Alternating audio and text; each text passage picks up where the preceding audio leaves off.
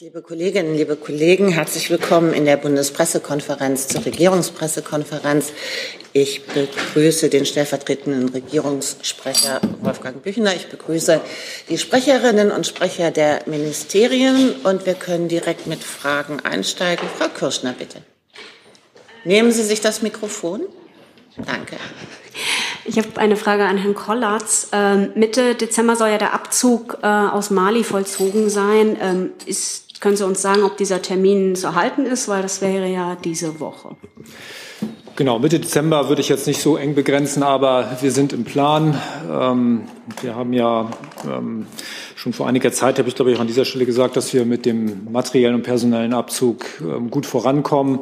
wir haben äh, vor Ort noch, also in Gao noch etwa 160 und in Niamey noch etwa 120 Menschen und äh, sind guter Hoffnung, dass wir demnächst auch mitteilen können, wann der letzte Soldat, die letzte Soldatin dann äh, Mali verlassen haben wird. Zusatz, Frau Kirchner? Ähm, wird denn derzeit der Hub in Niamey genutzt? Äh, weil man hört da irgendwie, dass der nicht offen sein soll. Genau, derzeit können wir ihn aufgrund der Beschränkungen, die uns von der Regierung dort auferlegt worden sind, nicht aktiv nutzen, Wir bemühen uns aber darum, ähm, dieses zu lösen, denn ähm, dort steht noch einiges Material, das auch ähm, noch transportiert werden muss, auch nachdem die letzten Soldatinnen und Soldaten Mali verlassen haben. Gibt es weitere Fragen zum Abzug der Bundeswehr aus Mali? Dann Herr Jung mit einem neuen Thema. Ja, Thema äh, IOC-Entscheidung und russische, russische und belarussische Athleten. Ähm, vielleicht erst Herr Atta, gegebenenfalls auch Herr Fischer als Außenministerium. Ähm, die Innenministerin hatte ja als Sportministerin die Entscheidung kritisiert und sagte unter anderem, dass es völlig unzumutbar sei, dass ukrainische Sportlerinnen und Sportler gegen Russen antreten müssen ähm, die den russischen Angriffskrieg gegen ihr Land unterstützen. Hertha, wie, wie soll das aussehen aus Sicht des Sportministeriums? Also überall dort, wo Ukrainer in einem Wettbewerb sind, sind sollen russische und belarussische Athleten ausgeschlossen sein? Und Herr Fischer, wie, wie sieht die Außenministerin diese Entscheidung des IOC? Also Sie haben es ja im Prinzip ähm, richtig zitiert. Ähm, ich, ich darf es vielleicht hier auch nochmal vortragen. Also äh, die Ministerin hat gesagt, dass die Olympischen Spiele nicht in einem luftleeren Raum stattfinden und dass niemand die Augen davor verschließen darf, dass Russland weiter jeden Tag unzählige Menschen in der Ukraine tötet und seinen verbrecherischen Angriffskrieg mit unverminderter Brutalität weiterführt. Der Kriegstreiber Putin darf die Olympischen Spiele in Paris keinesfalls für seine Propaganda nutzen. Dass russische Mannschaften ausgeschlossen bleiben und Fahnen und Symbole untersagt sind, ist deshalb das absolute Minimum, das wir vom Internationalen Olympischen Komitee erwarten konnten. Jetzt geht es darum, dass das IOC und die Weltverbände sehr genau prüfen, dass russische und belarussische Einzelathleten konsequent ausgeschlossen werden. Ich glaube, jetzt der Zusatz ist wichtig, wenn sie den russischen Angriffskrieg in irgendeiner Weise unterstützen oder irgendeinen Bezug zur russischen Regierung und zum russischen Militär haben. Das IOC trägt die Verantwortung für die jetzt getroffene Entscheidung. Ich glaube, in der Vollständigkeit wird es vielleicht nochmal klarer, dass es um russische und belarussische ähm, Athletinnen und Athleten geht, die den Angriffskrieg unterstützen. Möchten Sie ergänzen fürs Außenministerium? Ich, ich schließe mich dem vollumfänglich an. Also ich meine, der eine Punkt ist, dass die russische Flagge nicht in Paris wehen wird. Das andere sind die Kriterien, unter denen sozusagen einzelne Sportlerinnen und Sportler unter neutraler Flagge auftreten können. Und wie Herr Atta das gesagt hat, hätten wir uns durchaus weitergehende Maßnahmen des IOC vorstellen können. Zusatz, Herr Jung? Ähm, das, was Sie jetzt vorgetragen haben, äh, war ja jetzt schon bekannt. Ich wollte jetzt einfach nur wissen, wie Sie sich das vorstellen. Ich meine, erstens gibt es einen, einen großen Anteil an äh, Militärangehörigen unter den russischen und belarussischen Sportlern. Sollen die automatisch äh, ausgeschlossen werden? Weil die müssen ja solidarisch mit dem äh, russischen Präsidenten und dem Militär sein. Und wie soll das äh, dann aussehen? Ähm, also wenn Ukrainer in einem Wettbewerb sind, müssen diese Menschen automatisch ausgeschlossen sein? Also, äh, ich glaube, da ist zweierlei zu sagen, dass äh, die Prüfung äh, beim IOC und bei den Weltverbänden liegt. Ähm, das ist nichts, was das BMI äh, oder eine andere äh, Stelle ähm, durchführt. Und das Zweite ist, wie ich vorgetragen habe, und deswegen habe ich es jetzt äh, nochmal etwas ausführlicher vorgetragen, es geht um diejenigen, die den Angriffskrieg unterstützen äh, oder einen Bezug zur Regierung und zum Militär haben. Das ist die Erwartung, die wir da in dem Zusammenhang haben. Ein Hinweis an die Kamerakollegen, sind Sie so gut und nehmen das Stativ aus dem Fluchtweg? Das ist lieb. Dankeschön. Herr Grill, bitte. Eine Frage an das äh, Finanzministerium und das Verkehrsministerium. Es betrifft die Bahn. Vielleicht Entschuldigung, Frauen, wir waren, ich hatte Sie so. so. verstanden, dass Sie zu diesem Thema Nein, Entschuldigung. was sagen. Dann merken wir uns das. Herr Jessen, bitte. Herr Hatter, ich möchte doch gern da noch einmal präzise nachfragen. Ähm, bei den letzten Spielen waren von 212 Athleten äh, 34, glaube ich, Militärangehörige. Das heißt, die haben einen direkten Bezug ähm, zum Militärsystem gehabt. Wenn das diesmal ähnlich wäre, würde das nach Auffassung der Bundesregierung bedeuten, dass diese Militärangehörigen wegen ihrer direkten beruflichen und damit auch politischen Verbindung ähm, zum russischen Staatsapparat und letztlich zur Kriegsmaschine ausgeschlossen werden müssten. Geht konkret um diese Personen, die Sportler äh, als Militärangehörige sind. Ja, wie ich vorgetragen habe, wenn es eine direkte Verbindung zur russischen Regierung oder zum Militär gibt, haben wir die Erwartung, dass diese Personen nicht teilnehmen können. Zusatz, Herr Jessen? Nein, danke. Das, äh, Gut, dann kommen wir zur Bahn zurück und zu Herrn Grill. Ja, Nochmal ans Verkehrsministerium und Finanzministerium, äh, vielleicht das Finanzministerium zuerst. Sie stellen ja den Aufsichtsratsvorsitz bei der Bahn.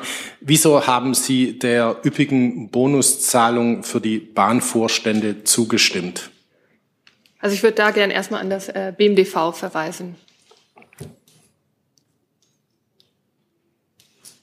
Sie waren gefragt? Dann ist das so. Ähm, vielen Dank für die Frage, Herr Grill. Wir hatten Ihnen ja auch schon geantwortet auf Ihre schriftliche Anfrage. Ähm, es ist nicht so, dass es eine Entscheidung des Bundesverkehrs- oder des Bundesfinanzministeriums ist, sondern eine Entscheidung des Aufsichtsrats über die Boni ähm, der Vorstände zu entscheiden. Äh, wie wir Ihnen auch mitgeteilt haben, ist es so, dass ähm, der Aufsichtsrat der DB AG sich eben in einem umfangreichen Prozess zur Änderung des gesamten Vergütungssystems befindet. Äh, und wie Sie ebenfalls wissen, sind wir im Zuge der Aufstellung der Infrago, also sprich ähm, der stärkeren Verankerung des Gemeinwohls, wieder äh, auch dabei, dieses in die, in die persönlichen Ziele der Vorstände äh, mit einzuflechten. Zusatz? Ja, Sie skizzieren ja in Ihrer Antwort jetzt die zukünftigen äh, Modelle für die Boni. Es geht um die bisherigen. Deshalb nochmal vielleicht, wie die Bundesregierung das bewertet, dass der Vorstand, obwohl er in den wichtigen Kriterien Pünktlichkeit und Kundenzufriedenheit ähm, die Ziele klar verfehlt hat, dennoch Boni von über fünf Millionen Euro an die Vorstände ausbezahlt. Ja, hier bitte ich einmal noch zu berücksichtigen, dass es sich hierbei um Auszahlungen aus dem Jahre 2022 handelt, die in diesem ähm, die für dieses Jahr verein, also für, für das Jahr 2022 vereinbart wurden. Dann gab es eben eine Auszahlungssperre im Zusammenhang mit der sogenannten Strompreisbremse. und äh, dann gibt es eben diese Entscheidung, dass man theoretisch dann jetzt diese Boni auszahlen kann. Die beziehen sich, wie gesagt, auf eine Entscheidung der Vergangenheit. Und wenn es sich um Boni 22 handelt, dann sind das Entscheidungen, die da getroffen wird. Die gucken wir uns, wie gesagt, wenn wir in die Zukunft schauen, genau an und sind ja auch dabei, eben hier in der Systematik etwas zu ändern. Herr Jessen dazu? Herr Alexandrin, wir haben vor einigen Tagen ja in anderem Zusammenhang über die Rolle der vom Bund in die Gremien entsandten Vertreter gesprochen. Da ging es auch darum, dass der Bund erwartet, dass diese Vertreter die Interessen des Bundes bei Entscheidungen in den Gremien vertreten. Darf man also davon ausgehen, dass die Zustimmung jetzt zu der Boni-Auszahlung, die vom Aufsichtsrat und auch von den vom Bund entsandten Vertretern getroffen wurde, die Interessen des Bundes in dieser Frage wiedergibt? Ich werde hier keine Entscheidung des Aufsichtsrates kommentieren, weil ich nicht für den Aufsichtsrat der Deutschen Bahn spreche, sondern eben für das Bundesverkehrsministerium. Und hier habe ich die Entscheidungsgrundlage gerade skizziert. Es ist so, dass wir hier über eine Entscheidung aus dem Jahr 2022 sprechen und wie es wir uns in der Zukunft vorstellen, wie hier unsere Strategie ist. Das habe ich hier sehr oft erläutert und das habe ich auch eben nochmal getan. Ja, Entschuldigung, aber wir sprechen über jetzige Entscheidungen und ich frage doch nur. Nein, wir sprechen über, 22, über Entscheidungen, die im Jahre 22 äh, vereinbart wurden und wir sprechen über diese Vereinbarung.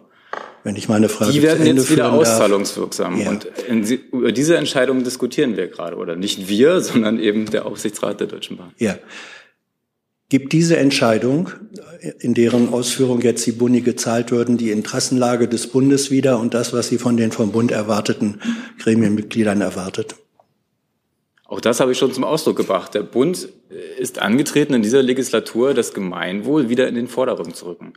Und das tun wir, indem wir die, äh, auch die Vergütungssystematik der DB AG anpassen und auch in diesem Zusammenhang die individuellen Ziele der einzelnen Vorstände wieder stärker am Gemeinwohl orientieren. Das tun wir. Hey Leute, kurzer Hinweis. Wir stellen ja alles, was wir produzieren, kostenlos ins Netz. Ohne Kommerz. Wir können das nur, weil ihr unsere finanziellen Supporter seid. Das funktioniert seit Jahren und so soll es bleiben. Jeder Euro zählt per Überweisung oder PayPal. Schaut einfach in die Podcast-Beschreibung und jetzt geht's weiter. Herr Jung noch mal dazu? Frau Spoh vom BMWK, können Sie uns noch mal erläutern, für wann und für wen die, das Boni- und Dividendenverbot bei der Strompreisbremse gilt? Ähm, ja, vielen Dank für die Frage. Also grundsätzlich ist zuständig für die Einhaltung des Boni- und Dividendenverbots äh, die Prüfbehörde ähm, Energiepreisbremsen. Insbesondere ist die Prüfbehörde zuständig für die Rückforderungen im Fall, dass die Verbote und die damit einhergehenden Pflichten nicht eingehalten wurden. Ähm, sie ist auch Empfängerin von Erklärungen der Unternehmen, die eine Entlastung von mehr als 25 bzw. 50 Millionen Euro nicht in Anspruch nehmen wollen. Genau. Und alles weitere hatte das BMDV auch schon gesagt. Also ich war auf dem Stand, dass das Verbot für das Kalenderjahr 2023 geht. Jetzt geht es ja bei diesen äh, Boni-Zahlungen um das Kalenderjahr 2022, wenn ich es richtig verstanden habe. Das heißt, die Bahnvorstände können für das Kalenderjahr 2023 keine Boni, die, keine Boni er erhalten, korrekt? Das ist zutreffend. Herr Alexandri? Federführend für die Strompreisbremse ist das BMWK. Herr Grell nochmal? Nochmal an das Finanzministerium. Wieso beantworten Sie eigentlich keine Fragen zur Bahn und zum Vorstand, wenn der Aufsichtsratsvorsitzende vom Finanzministerium kommt? Ja, danke schön. Also der Kollege hat ja eben das schon, das Thema schon recht ausführlich eingeordnet und dazu ausgeführt. Ähm, das BMDV hat da eben auch die Zuständigkeit im weiteren Sinne für die Bahn und er hat ja eben auch gesagt, dass wir im Einzelnen die, die Entscheidung des Aufsichtsrats nicht kommentieren können und das, das gilt auch von meiner Seite. Weitere Fragen zu diesem Komplex? Dann wechseln wir das Thema. Bitte schön. Haushalt hätte ich als Thema. Ähm, vielleicht an Herrn Büchner zuerst. Frau Esken hat heute Morgen gesagt, dass sie sehr zuversichtlich ist, dass diese Woche eine Einigung ähm, im Haushaltsstreit möglich ist. Äh, teilt die Regierung diese Einigung, äh, diese Einschätzung? Also zu Timing, das, wir haben es am Freitag ja schon diskutiert, zu, zu Timings äh, äußere ich mich jetzt hier nicht.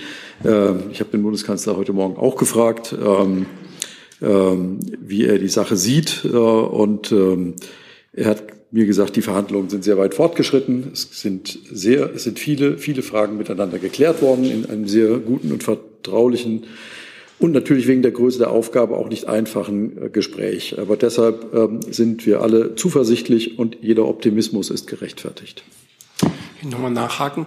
Ähm, Wäre es möglich, bei einer Einigung das gleich am Mittwoch dann vom Kabinett zu beschließen und in die Regierungserklärung einzuarbeiten? Da kann ich, bin ich mir jetzt nicht sicher, wie die Fristen aussehen. Ob das also müssten wir, müsste ich Ihnen ehrlich gesagt nachliefern, ob das zeitlich fürs Kabinett ginge. Ähm, aber ähm, entscheidend wäre ja, dass man zu einer politischen Einigung kommt. Ähm, alles weitere ist dann Umsetzung. Aber Regierungserklärungen müssten nicht unbedingt nur auf den EU-Rat beschränkt werden. Naja, die Regierungserklärung war in der Vergangenheit auch schon nicht immer nur auf, im engsten Sinne auf den EU-Rat beschränkt. Okay. Herr Jung mit einem neuen Dazu? Zum Haushalt? Bitteschön. Wladimir Jesipov, Deutsche Welle. Ähm, wie, welche Folgen könnte diese politische Einigung im Haushaltsstreit für die finanzielle und militärische Hilfen für die Ukraine haben? Der Bundeskanzler hat ja äh, immer wieder klargestellt, ähm, dass äh, Deutschland die Ukraine so lange unterstützen wird, wie das nötig ist. Und zwar ähm, in allen Bereichen, ähm, militärisch, ähm, äh, genauso wie ähm, humanitär oder auch bei ähm, direkten Finanzunterstützungen und so weiter. Und, da, und daran wird sich nichts ändern. Zusatz bitte, ja? In demselben, in demselben Umfang auch. Wie gesagt, also der Bundeskanzler hat das zu, die Bundesregierung und der Bundeskanzler haben das zu keiner Zeit in Frage gestellt. Vielleicht ergänzend, wir haben ja zuletzt, Sekunde. Sie sollten ergänzend, wir haben ja zuletzt die äh, angekündigten Ukraine-Hilfen sogar erhöht. Insofern, äh, und wenn Sie sich die Äußerung des Bundeskanzlers vom Wochenende anschauen und die, der, die in dem Namensmittel der äh, Namensartikel der Außenministerin, der heute in der FAZ erschienen ist, dann äh, ist, glaube ich, ganz klar, dass äh, die, unter, die Unterstützung der Ukraine, äh, dass wir bei der Unterstützung der Ukraine nicht wackeln, sondern diese auch wie angekündigt weiter ausbauen werden. Frau Kollegin? Äh, Herr Büchner, gehen Sie denn davon aus, dass nach einer Einigung das Ganze noch durch einen Koalitionsausschuss geht? Dazu kann ich nichts sagen, weil der Koalitionsausschuss wäre ja nicht in der Hoheit der Bundesregierung. Also wie das weitere Verfahren dann aussieht, müssten dann ähm, die Koalitionsparteien beschließen. Gibt es weitere Fragen zu diesem Komplex? Dann Herr Jung mit einem neuen Thema, bitte. Ja, Thema Gaza, Herr Fischer. Ähm ist die Bundesregierung froh, dass die Amerikaner die Resolution im UN, die UN-Resolution im Sicherheitsrat äh, blockiert haben? Ich glaube, das ist äh, gar nicht so sehr die Frage. Sie kennen unsere Haltung und äh, wenn ich vielleicht ausholen darf, ähm, es hat eine weitere Befassung nach dem äh, Schreiben des UN-Generalsekretärs nach Artikel 99 gegeben. Die Vereinigten Arabischen Emirate haben einen Resolutionsentwurf vor, vorgelegt und Sie haben recht, die äh, USA haben dagegen ein Veto eingelegt. In der Sache, und das haben wir hier ja auch schon häufiger betont, sind wir der Auffassung, dass Israel das Recht hat, sich im Rahmen des Völkerrechts gegen die Angriffe der Hamas zu verteidigen. Das tun sie und dass wir uns gleichzeitig, und das hat die Außenministerin in den letzten Tagen fast täglich äh, noch einmal wiederholt, wir uns für humanitäre Feuerpausen aussprechen. Und das ist auch die Linie, die der Europäische Rat für die EU festgelegt ist. Und wie Sie wissen, auch das haben wir hier schon letzte Woche diskutiert, äh, befinden wir uns in einer neuen Phase der, der oder befindet sich Israel in einer neuen Phase der Militäroperation und es ist doch ganz entscheidend, auch mit Blick auf äh,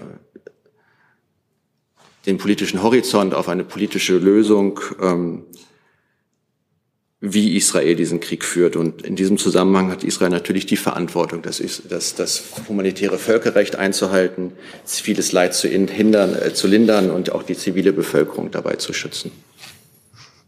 In Bezug auf das humanitäre, humanitäre Völkerrecht, ähm, der amerikanische Außenminister hatte vor ein paar Tagen gesagt, dass es eine Lücke gäbe zwischen der Intention Israels, das humanitäre Völkerrecht einzuhalten, und äh, den Tatsachen äh, am Boden. Ähm, sieht die Bundesregierung diese Lücke auch? Ich habe das Zitat des amerikanischen Außenministers in anderer Erinnerung. Da hat er gesagt, dass es eine Lücke gäbe zwischen den amerikanischen Erwartungen an, an Israel und dem, was äh, sozusagen sich vor Ort abspiele.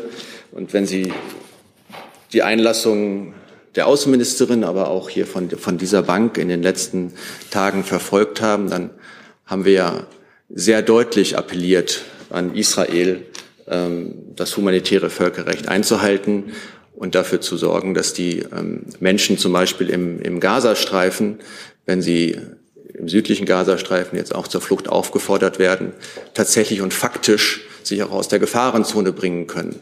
Wir haben äh, uns immer wieder dafür eingesetzt, dass äh, mehr Hilfsgüter in den Gazastreifen kommen, dass auch zum Beispiel weitere Grenzübergänge geöffnet werden. Wir haben uns dafür eingesetzt, dass mehr Treibstoff in den Gazastreifen kommt. Und äh, ich könnte diese Reihe jetzt äh, weiter fortsetzen. Insofern gibt es da äh, sehr klare Erwartungen, die wir, die auch die USA äh, geäußert haben und von denen wir hoffen, dass sie ähm, in der israelischen äh, Entscheidungsfindung berücksichtigt werden. Weitere Fragen zu diesem Thema? Bitte schön. Ähm, ja, Herr Fischer, Sie haben gesagt, äh, dass Israel ähm, sich an das humanitäre Völkerrecht halten soll. Sie haben aufgerufen, hält sich Israel an das äh, Völkerrecht? Naja, also der Ausgangspunkt ist ja, dass ähm, der Angriff der Hamas äh, gegen Israel weiter fortgesetzt wird nach den barbarischen Terrorangriffen des äh, 7. Oktober und dass Israel dazu ähm, im Rahmen des Völkerrechts äh, das Recht auf Selbstverteidigung hat, um seine Bevölkerung zu schützen. Wir wissen gleichzeitig, ähm, dass die Hamas alles tut, um palästinensische Zivilistinnen und Zivilisten in das Kriegsgeschehen einzubeziehen. Sie kennen ja die Äußerung der Hamas-Führung, die davon spricht, die äh, zivilen Opfer in, Gaza seien eine Art Steuer, die die palästinensische Bevölkerung zu entrichten habe. Insofern, ähm, glaube ich, geht unser Appell noch einmal in, in, in Richtung derjenigen, die Einfluss darauf haben. Die Hamas muss ihre Waffen niederlegen und äh, die Kampfhandlungen gegen Israel einstellen. Und in diesem Rahmen ist es so, dass wir auch immer wieder gesagt haben, dass das humanitäre Völkerrecht durch Israel einzuhalten ist und dass schon zu viele Zivilistinnen und Zivilisten in diesem Konflikt gestorben sind. Ich darf darum bitten, die Handys doch vielleicht auf lautlos zu stellen. Dankeschön. Zusatz? Ja, die Frage ging aber an das Vorgehen des Israels. Also Sie haben jetzt ähm, das Vorgehen des Hamas ähm, hier erläutert. Äh, Vorgehen des Israels, ob die völkerrechtskonform ist. Ich glaube, ich habe auch darauf hingewiesen, dass äh, Israel äh, die Verantwortung und die Verpflichtung hat, größte Anstrengungen zum Schutz von Zivilistinnen und Zivilisten zu unternehmen. Herr Jung, nochmal bitte. Ich habe mir das Zitat hier nochmal angeguckt. Also es war keine äh, ähm, Aufforderung der Amerikaner an Israel, sondern eine Einschätzung der Lage. Ich kann es nochmal zitieren. Herr Blinken hat gesagt, it remains imperative that Israel put a premium on civilian protection and there does remain a gap between exactly what I said when I was there, the intent to protect civilians and the actual results that we're seeing on the ground. Also das ist eine Einschätzung der Lage von amerikanischer Seite. Ja, aber das ist doch genau dieselbe Einschätzung, die ich Ihnen hier gerade vorgetragen habe. Also sehen Sie diese Lücke auch? Wir, wir wie schon mehrfach gesagt, äh, setzen uns dafür ein, dass äh, Israel das humanitäre Völkerrecht einhält und seiner Verpflichtung zum größtmöglichen Schutz von Zivilisten und Zivilistinnen im Gazastreifen nachkommt. Herr Schmidt-Denker mit einem neuen Thema. Ja, danke schön. Eine Frage an Herrn Büchner. Mit welchem Optimismus, Herr Büchner, geht denn der Kanzler, geht denn der Kanzler in den EU-Gipfel und den vorgeschalteten Westbalkan-Gipfel hinsichtlich der Bemühungen der Länder des westlichen Balkans in die EU einzutreten und auch der Ukraine äh, Mitglied der EU zu werden? Das ist ja auch Teil der Gespräche. Ähm, zumal vor dem Hintergrund, dass ja der ungarische Ministerpräsident ganz klar gesagt hat, mit ihm wird es das nicht geben und da quasi jetzt schon sein Veto eingelegt hat. Ähm, wie optimistisch ist da der Kanzler noch, dass da positive Gespräche folgen können? Ja, der Bundeskanzler wird sich ähm, selbstverständlich, Sie kennen, Sie kennen da seine Agenda, er hat sich ähm, sehr dafür engagiert ähm, und wird sich auch weiter intensiv dafür engagieren, ähm, äh, die Beitrittsperspektive für die Länder des westlichen Balkans voranzutreiben. Ähm, das ähm, sind, äh, wie Sie geschildert haben, äh, nicht ganz einfache Gespräche, aber man wird daran weiter hart arbeiten. Und ähm, ich, wie immer in solchen Situationen kann ich natürlich nicht jetzt vor, vorgreifen, wie der, wie der Erweiterungsprozess dort abgestimmt wird. Ähm, aber Sie, Sie kennen die verschiedenen Äußerungen des Bundeskanzlers dazu. Und auch auf diesem Gipfel wird man versuchen, voranzukommen. Zusatz? Ukraine haben Sie jetzt nicht nochmal explizit erwähnt und die, ja, auch, den auch, Widerstand von Orban. Ja, auch, die, auch bei der Hilfe für die Ukraine ähm, wird man sich bemühen, zu einer Einigung zu kommen. Es ist bisher immer gelungen. Ähm, Klar ist, dass der russische Angriffskrieg gegen die Ukraine trotz anderer Krisen eine zentrale sicherheitspolitische Herausforderung bleibt, ähm, mit der sich der Europäische Rat beschäftigen wird. Ähm, und Gleiches gilt dann auch für die Empfehlung der Europäischen Kommission zur Aufnahme der Beitrittsverhandlungen mit der Ukraine. Äh, die Erweiterung ist eine geostrategische Investition in Frieden, Sicherheit, Stabilität und Wohlstand. Weitere Fragen zu diesem Thema? Andere Fragen zu anderen Themen? Das ist offensichtlich nicht der Fall. Doch, Herr Jung. Ähm, vielleicht das BMWK, es geht ja um die, um die ähm, den Tarifauseinandersetzung, also das Tarifergebnis zwischen Bund und Ländern bei den Beschäftigten des öffentlichen Dienstes. Ähm, wie bewerten Sie, dass es am Ende trotz der Lohnerhöhung und der einmaligen Inflationszahlung zu einem Reallohnverlust kommt? Ist das am Ende ein schlechtes Ergebnis für die Beschäftigten? Gerade auch in Bezug auf die Kaufkraft für die Wirtschaft. Ähm, dazu liegen mir tatsächlich jetzt keine weiteren Informationen vor oder beziehungsweise haben es noch nicht genau ausgewertet. Ähm, würden wir dann gegebenenfalls sonst was nachreichen. Ähm, vielleicht ähm, das BMI war wahrscheinlich in den Verhandlungen beteiligt. Wenn, nein? Nein, wir waren keine Tarifpartei. Da ging es ja um den Abschluss auf Landesebene. Und äh, von daher kann ich da nichts zu beitragen. Okay, danke. Dann haben wir noch eine Reiseankündigung aus dem Ministerium für wirtschaftliche Zusammenarbeit. Ja, vielen Dank. Ähm, Entwicklungsministerin Svenja Schulze wird am 13. Dezember nach Genf reisen. Dort findet das globale Flüchtlingsforum statt. Beim globalen Flüchtlingsforum kommt die Weltgemeinschaft zusammen, um konkrete Maßnahmen zu vereinbaren, die Flüchtlinge weltweit besser schützen. Es geht darum, Menschen Perspektiven zu bieten und Länder, die viele Flüchtlinge aufnehmen, zu unterstützen. Denn drei Viertel der Flüchtlinge ähm, weltweit finden Schutz in Ländern des globalen Südens. Und das sind häufig Länder, die selbst schon sehr unter Armut, Krisen und äh, Konflikten leiden. Ministerin Schulze wird sich daher in Genf für internationale Solidarität bei der Aufnahme und Integration von Flüchtlingen einsetzen. Ziel des umfassenden entwicklungspolitischen Engagements von Deutschland ist es, die Partnerländer bei ihren Anstrengungen zu unterstützen und die Situation für die Menschen in den Herkunfts- und Aufnahmeländern sowie entlang der Fluchtrouten zu verbessern. Ministerin Schulze wird in einem Pressegespräch am kommenden Mittwoch in Genf das deutsche entwicklungspolitische Engagement zur globalen Flüchtlingspolitik erläutern. Und die Einladung zu diesem Gespräch haben wir bereits verschickt. Vielen Dank. Gibt es Fragen dazu? Es gibt aber noch eine Frage von Herrn Ismer zu einem anderen Thema. Ja, genau. Eine Frage ans äh, BMI. Es gibt jetzt Kritik von Behindertenorganisationen zum neuen Staatsbürgerschaftsrecht. Ähm, deshalb Menschen, die ihren Lebensunterhalt unverschuldet nicht äh, selbst erwirtschaften können, keinen Anspruch auf Einbürgerung haben. Das war wohl mal anders geplant. Können Sie da vielleicht die Genese äh, kurz erläutern und äh, wie sozusagen das zustande gekommen ist? Danke. Äh, die Genese kann ich Ihnen nicht erläutern, weil wir uns auch zu internen äh, Abstimmungen grundsätzlich nicht äußern. Das Gesetz befindet sich im parlamentarischen Verfahren und auch ähm, aus diesem Grund kann ich mich äh, an dieser Stelle nicht weitergehend dazu äußern. Zusatz? Ist das denn äh, auch die Position von Frau Faeser? Ist sie zufrieden damit? Äh, der Gesetzentwurf äh, ist regierungsabgestimmt, ist die Position letzten Endes der Bundesregierung. Das ist das, was ich dazu sagen kann. Andere Fragen zu anderen Themen? Herr Jessen. Äh, Frage ans Entwicklungsministerium. Vor einigen Wochen ähm, oder auch Außenministerium, ich weiß nicht, vor einigen Wochen ist berichtet worden, dass GIZ-Mitarbeiter in Afghanistan von Taliban festgesetzt oder festgenommen wurden. Sind die inzwischen wieder frei oder wie ist da der Zustand? Soll ich antworten? Also Stand letzte Woche sind sie nicht, ähm, bedauerlicherweise noch nicht wieder frei. Wir haben aber Informationen, dass sie, also, dass sie, dass sie unversehrt sind. Wie geht der Prozess? Ich nehme an, Sie werden sich weiter um eine Freilassung bemühen. Ähm, wie geht dieser Prozess weiter?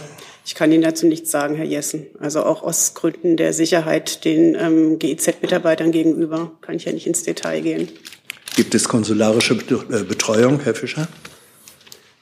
Naja, dass es sich nicht um deutsche Staatsangehörige handelt, sind die ähm, sozusagen Einflussmöglichkeiten, die wir nach ähm, dem Wiener, Wiener Übereinkommen über konsularische Beziehungen haben, begrenzt. Aber ähm, da es sich ja um Mitarbeiterinnen und oder mit, um Mitarbeiter einer äh, deutschen Durchführungsorganisation handelt, äh, nutzen wir natürlich die Kanäle, die uns zur Verfügung stehen, um äh, mit der von uns ja weiterhin nicht anerkannten äh, de facto Regierung der Taliban in Afghanistan insofern in Kontakt zu treten, dass wir äh, die Freilassung der äh, inhaftierten GITS-Mitarbeiter äh, versuchen zu erwirken. Und Herr Jung nochmal? Hat sich erledigt. Hat sich erledigt. Herr Ismar? Ja, ich hätte noch mal eine Frage ans BMF, ähm, jetzt mit Blick auf die laufenden ähm, Etatverhandlungen. Da können Sie natürlich nicht so viel zu sagen, aber äh, können Sie mal sagen, ob das intern schon mal ausführlicher geprüft worden ist, äh, dieses Notlagenkonstrukt, äh, das vor allen Dingen mit ähm, ja, dem Ukraine-Krieg und den Folgekosten ähm, zu rechtfertigen, dass man da sozusagen alles reinrechnen würde, was da so äh, anfällt, auch mit Blick auf ähm, Flüchtlinge hier in Deutschland. Sie einfach nur mal sagen, ob es dazu Prüfungen gibt innerhalb des Ministeriums, ob das ein gangbarer Weg sein könnte? Ja, danke für die Frage, aber dann würde ich mich ja doch irgendwie jetzt zum Stand und den Gegenstand der internen Verhandlungen äußern und das, ähm, das kann ich nicht machen, aber ich kann das auch noch mal darauf verweisen. Der Minister hatte auch, meine gestern oder am Wochenende noch mal ähm, zum Thema Ukraine äh, auch einen Post bei bei X hinterlassen, den hatten Sie vielleicht gesehen und da auch noch mal seine Unterstützung bekräftigt. Ähm, genau, das kann ich Ihnen dazu sagen. Und der Plan ist weiterhin, äh, dass man an der Verdopplung der Rheinhilfe jetzt ähm, sozusagen auch militärische Unterstützung auf acht Milliarden äh, festhält.